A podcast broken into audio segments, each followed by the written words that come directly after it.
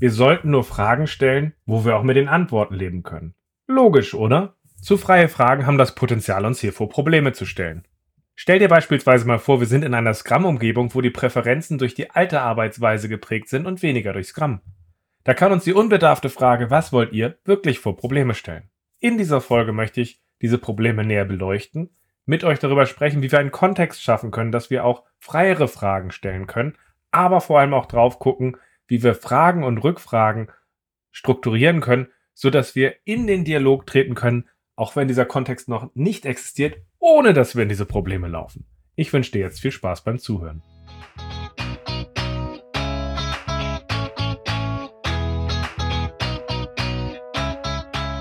Scrum ist einfach zu verstehen. Die Krux liegt in der Anwendung für deine Zwecke in deinem Kontext. Der Podcast Scrum Meistern gibt dir dazu Tipps und Anregungen. Moin Moin, heute sprechen wir darüber, warum die gut gemeinte Fragestellung, was ihr wollt, häufiger als man denkt ein Irrweg ist. Schön, dass du dabei bist. Mein Name ist Ralf Kruse. Ich helfe Organisationen durch Training und Coaching agile Herangehensweisen effektiv zu nutzen und das ohne Dogmod-Methoden als Selbstzweck. Und genau in dieser Art und Weise möchte ich heute mit dir auch diese Fragestellung aufarbeiten. Kennst du diesen Spruch?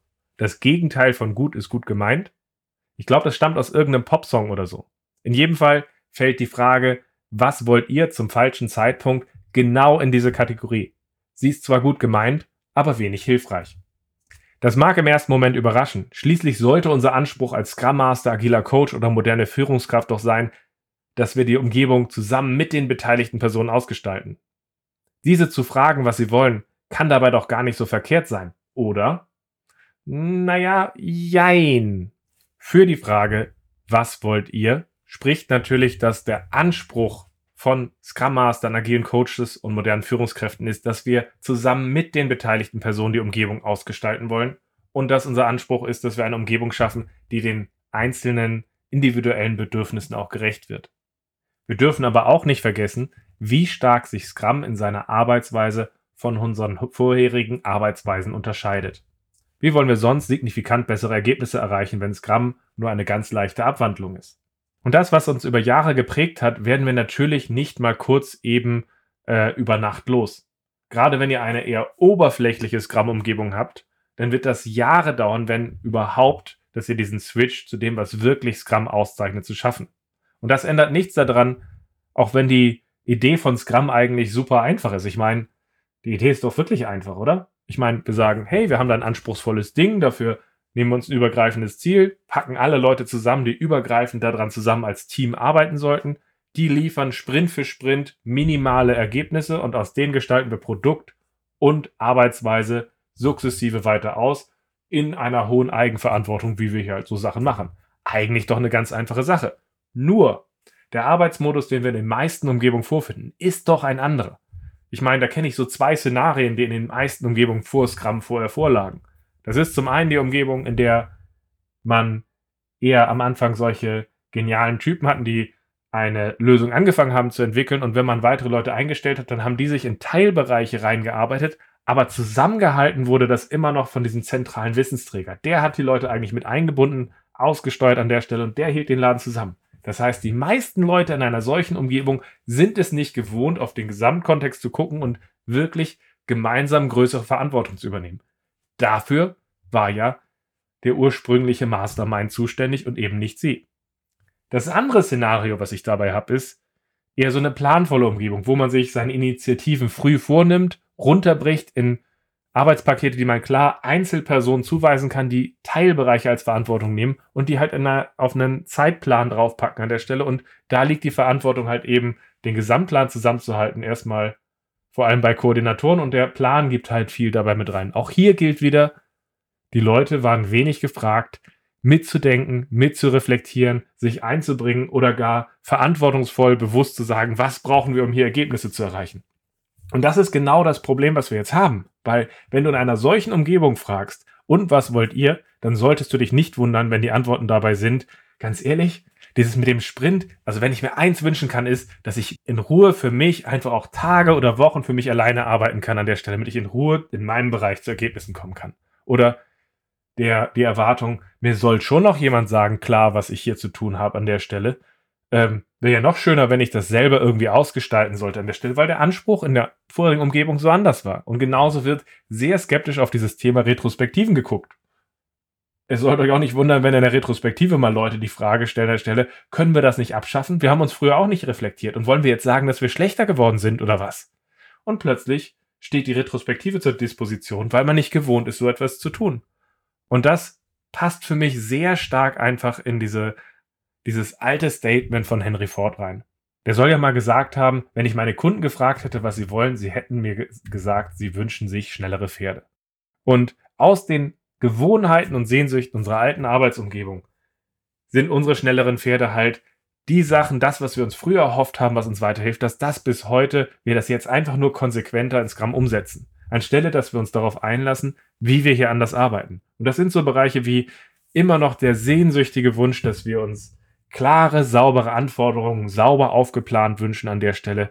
Weil wenn wir das nur mal ordentlich schaffen würden, dass wir saubere Anforderungen reinkriegen, kriegen wir auch was Sauberes raus. Und solange wir das nicht haben, haben wir halt Shit in, Shit out. Wobei, wenn wir es die letzten, das letzte Jahrzehnt nicht geschafft haben, perfekte Anforderungen zu erreichen, warum sollte das mit Scrum plötzlich anders sein? Und den Anspruch zu formulieren überfordert einfach nur den Fachbereich. Deswegen ist die Idee in Scrum ja auch nicht bessere Anforderungen zu erreichen, sondern wie wir uns besser zu mäßigen Anforderungen aufstellen. Und genauso ist der Punkt dabei, dass sich viele Leute mehr Ruhe wünschen, alleine zu arbeiten. Natürlich nicht ganz so vereinbar zu einem Rahmenwerk, was sich darauf beruft zu sagen, wir wollen zu gucken, dass Leute sich eng übergreifend zusammenraufen, um Ergebnisse zu schaffen. Da sieht man dann halt einfach, dass der Weg zu einer Umgebung, in der wir sagen, wir wollen gemeinsam aus Ergebnissen Sprint für Sprint Produkt und Arbeitsweise ausgestalten an der Stelle, so dass wir aus hoher Eigenverantwortung immer besser werden, noch ein sehr weiter ist. Und die Frage, die du dir stellen solltest, ist, was passiert, wenn ich eine zu freie Frage stelle wie und was wollt ihr? Kriege ich eher solche Antworten, wie ich sie gerade dargestellt habe? Und wenn ja, kannst du mit der Antwort in deiner Umgebung leben? Weil keine Organisation ist frei von ihrem Kontext. Das heißt, normalerweise gehört dein Scrum-Team ja zu einer Organisation, die einen gewissen Zweck hat, eine gewisse Kultur hat an der Stelle. Und wahrscheinlich ist der Freiheitsgrad, dass man sagt, wir machen, was auch immer wir hier wollen, bei euch nicht gegeben. Und wenn wir jetzt da hingehen und du die Frage so stellst, und was wollt ihr? Und solche Antworten dabei rauskommen, dann besteht halt die Gefahr, dass die Antworten von der Organisation nicht akzeptiert werden. Und ich habe das viel zu oft gesehen, dass Leute frei gefragt wurden, und was wollt ihr? Ja, tobt euch aus, gebt uns alles, was ihr wollt. Think out of the box.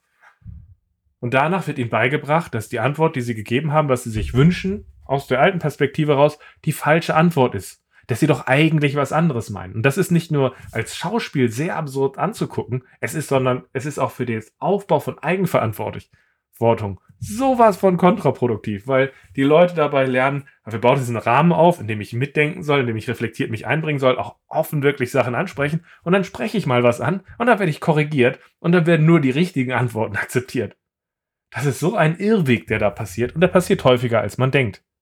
Frag dich mal selber. Wie oft hast du eine Frage gestellt und hast die Leute danach niedergequatscht an der Stelle, dass das die falsche Antwort ist?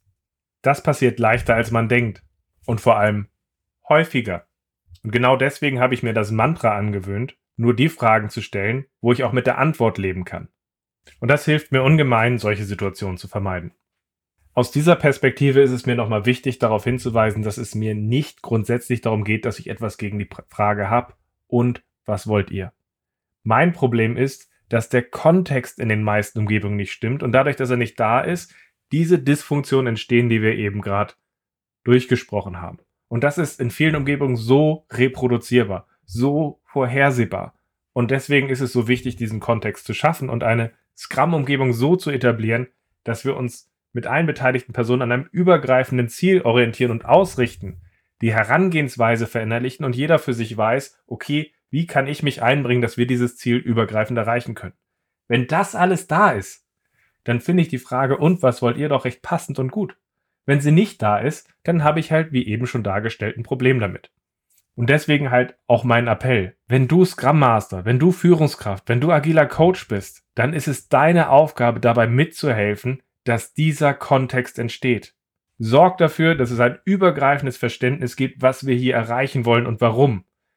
Verschaffe ein Verständnis, wie wir Scrum oder welche Arbeitsweise auch immer dahin benutzen. etabliere diese Umgebung, in der die Leute gut zusammenarbeiten, in der jeder weiß, wie er sich einbringen kann, sodass wir auch mit solch weicheren und freieren Fragen arbeiten können, weil wir halt einfach diese Reife und diese Struktur dafür erreicht haben und wir so halt auf einem ganz anderen Level arbeiten können. Achtet aber auch darauf, dass wenn Anspruch und Wirklichkeit so weit auseinanderklaffen, dass ihr so agiert, als wenn dieser Kontext da wäre und er nicht da ist, dass das für alle Beteiligten frustrierend und schmerzhaft ist. Dann ist es halt besser und ehrlicher daran zu arbeiten, zu sagen, ich sollte vielleicht so eine Frage so nicht stellen, sondern eher, ich sollte meine Fragen anders formulieren, ich sollte einen anderen Rahmen schaffen. Und das ist genau das, was ich mache. Ich integriere in meine Fragestellung die Erwartung an die Umgebung oder die jeweilige Gruppe, damit diese Sache in der jeweiligen Situation präsent ist. So setze ich einen Fokus, der dafür sorgt, dass das richtige Gespräch mit dem richtigen Kontext stattfindet. Und es ist ja nicht so, dass ich dadurch einfach etwas wegnehme und plötzlich etwas verloren geht. Ja, vielleicht auch ein bisschen, aber wir sollten uns auch eins bewusst machen. In den vorherigen Umgebungen fand dieses Gespräch in der Regel nicht statt. Und wenn wir rumschwenken von, wir haben Leute nicht gefragt zu, wir diskutieren über persönliche Präferenzen, die nicht auf ein gemeinsames Zielbild einzahlen, dann nimmt uns das genauso den Raum, als wenn wir das Gespräch selbst nicht führen würden. Unser Ziel muss es doch sein, dass wir schaffen, dass die Leute zusammen sich zusammenraufen und sagen, wo müssen wir zusammen drauf gucken? Wo müssen wir als Profis es schaffen, dass wir in Verantwortung das Ganze sinnvoll ausgestalten? Weil diesen Raum, den müssen wir schaffen, diesen Raum, den müssen wir füllen, damit eine gute agile Umgebung funktioniert. Und deswegen mache ich das so, dass ich die Erwartung an die Umgebung stärker mit reinbringe und möchte euch das jetzt mal an drei, vier Beispielen darstellen. Erstes Beispiel. Stellt euch vor, wir haben eine Umgebung, die ist es über viele Jahre gewohnt, dass man eher ausgesteuert wurde, in der eher einzelne Leute die Verantwortung übernommen haben. Und jetzt haben wir ein Scrum-Team gestartet.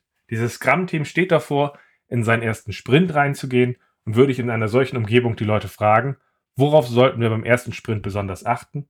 Dann ist die Wahrscheinlichkeit, dass die zentralen Punkte, um die es geht, dabei, dass diese Entwickler, die jetzt plötzlich einen ganz anderen Level an Verantwortung übernehmen dürfen im Sprint, gar nicht an die richtigen Stellen gucken oder es offen ansprechen. Und deswegen wäre es in so einem Fall aus meiner Sicht sehr wichtig, darauf hinzuweisen, passt mal auf. Jetzt steht der erste Sprint an. Die Erwartung an euch ist, dass ihr die Verantwortung für den Sprint übernimmt. Das heißt nicht, dass der Scrum Master euch aussteuert oder der Product Owner aus euch steuert, sondern die Erwartung an euch als Entwickler ist, dass ihr zusammen Tag für Tag auch guckt, ob das Ganze passt und gegebenenfalls nachsteuert und euch frühzeitig Hilfe reinpult.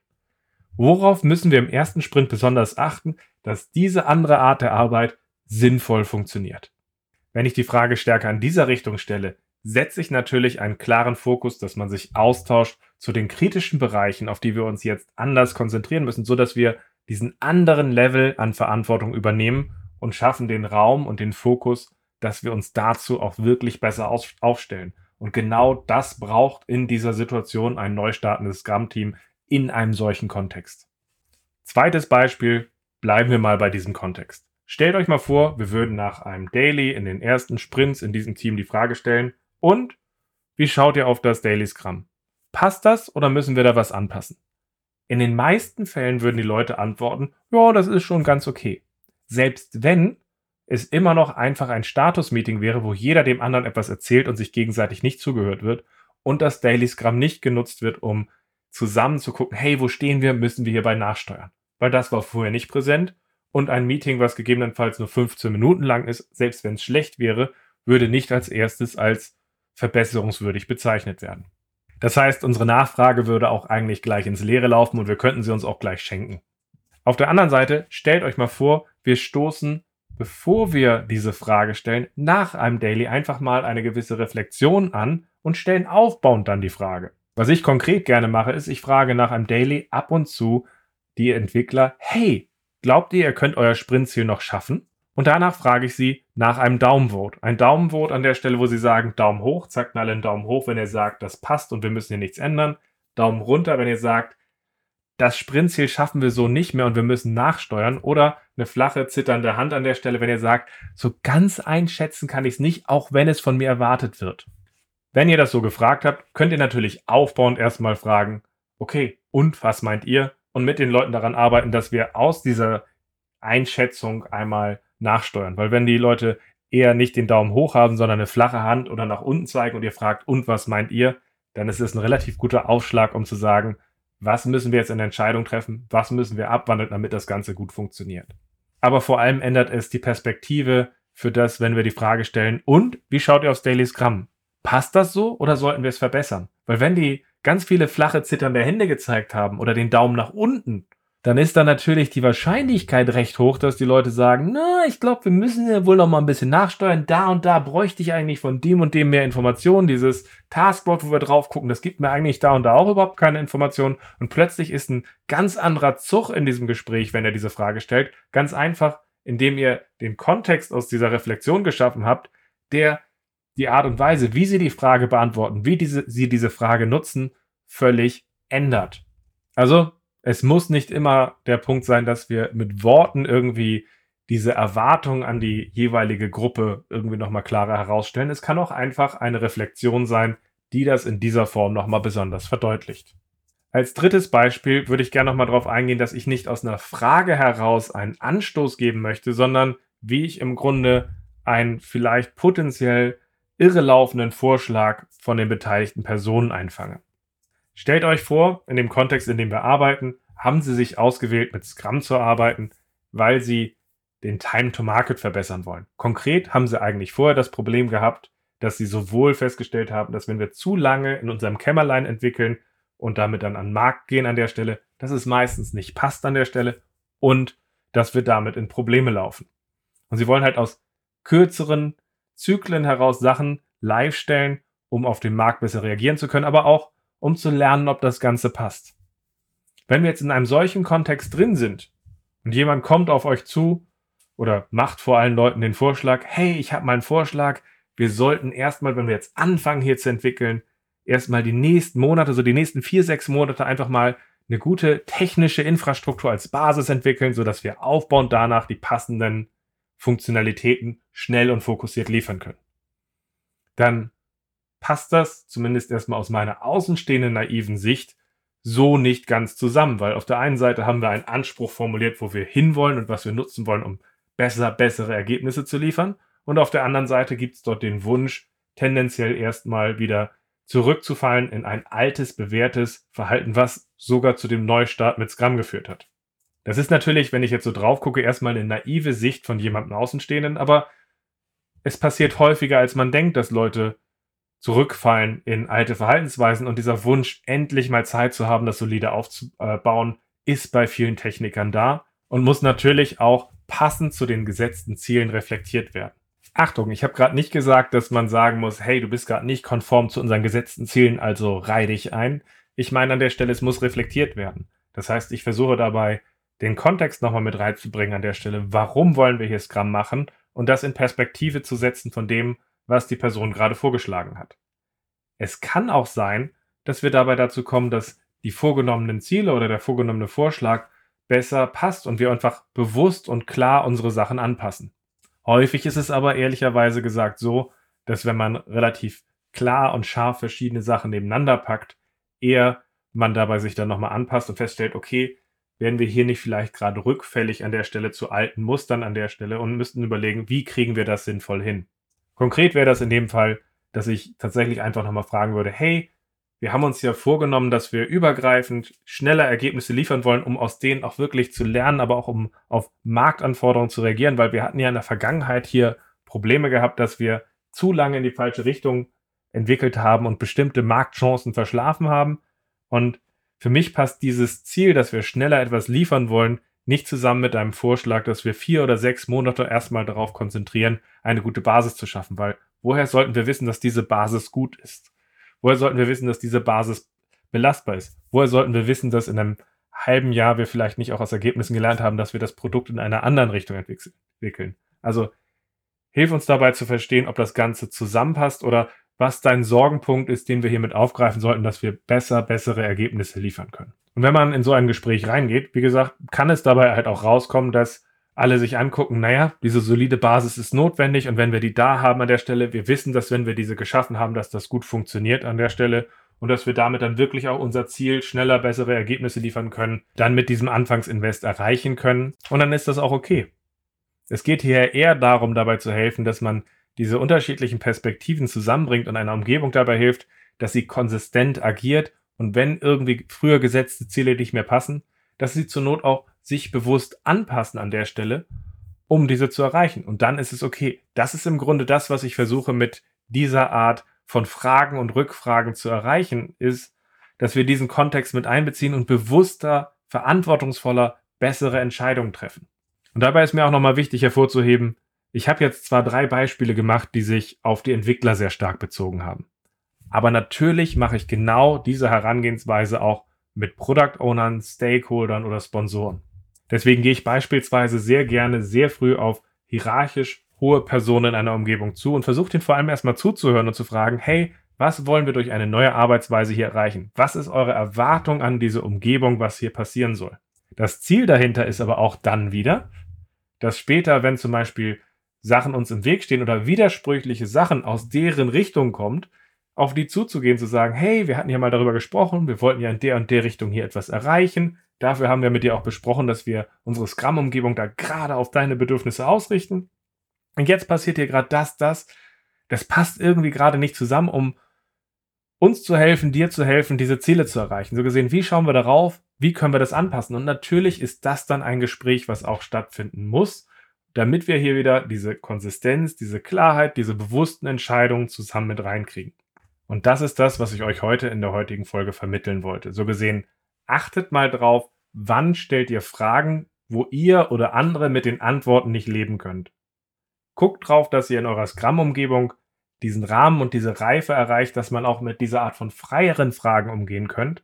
Aber wenn der nicht da ist, guckt, dass ihr Fragen und Rückfragen so aufbaut, dass sie die Erwartung an die beteiligten Personen mit reinbringt, so dass ihr bewusster und reflektierter in eurer Organisation agieren könnt und dabei es schafft, bei diesen schwierigen Fragen aktiver und besser zusammenzuarbeiten. Ich hoffe, du konntest aus der heutigen Folge einige Impulse ziehen und dass wir uns in der nächsten Folge wieder hören. Bis dann.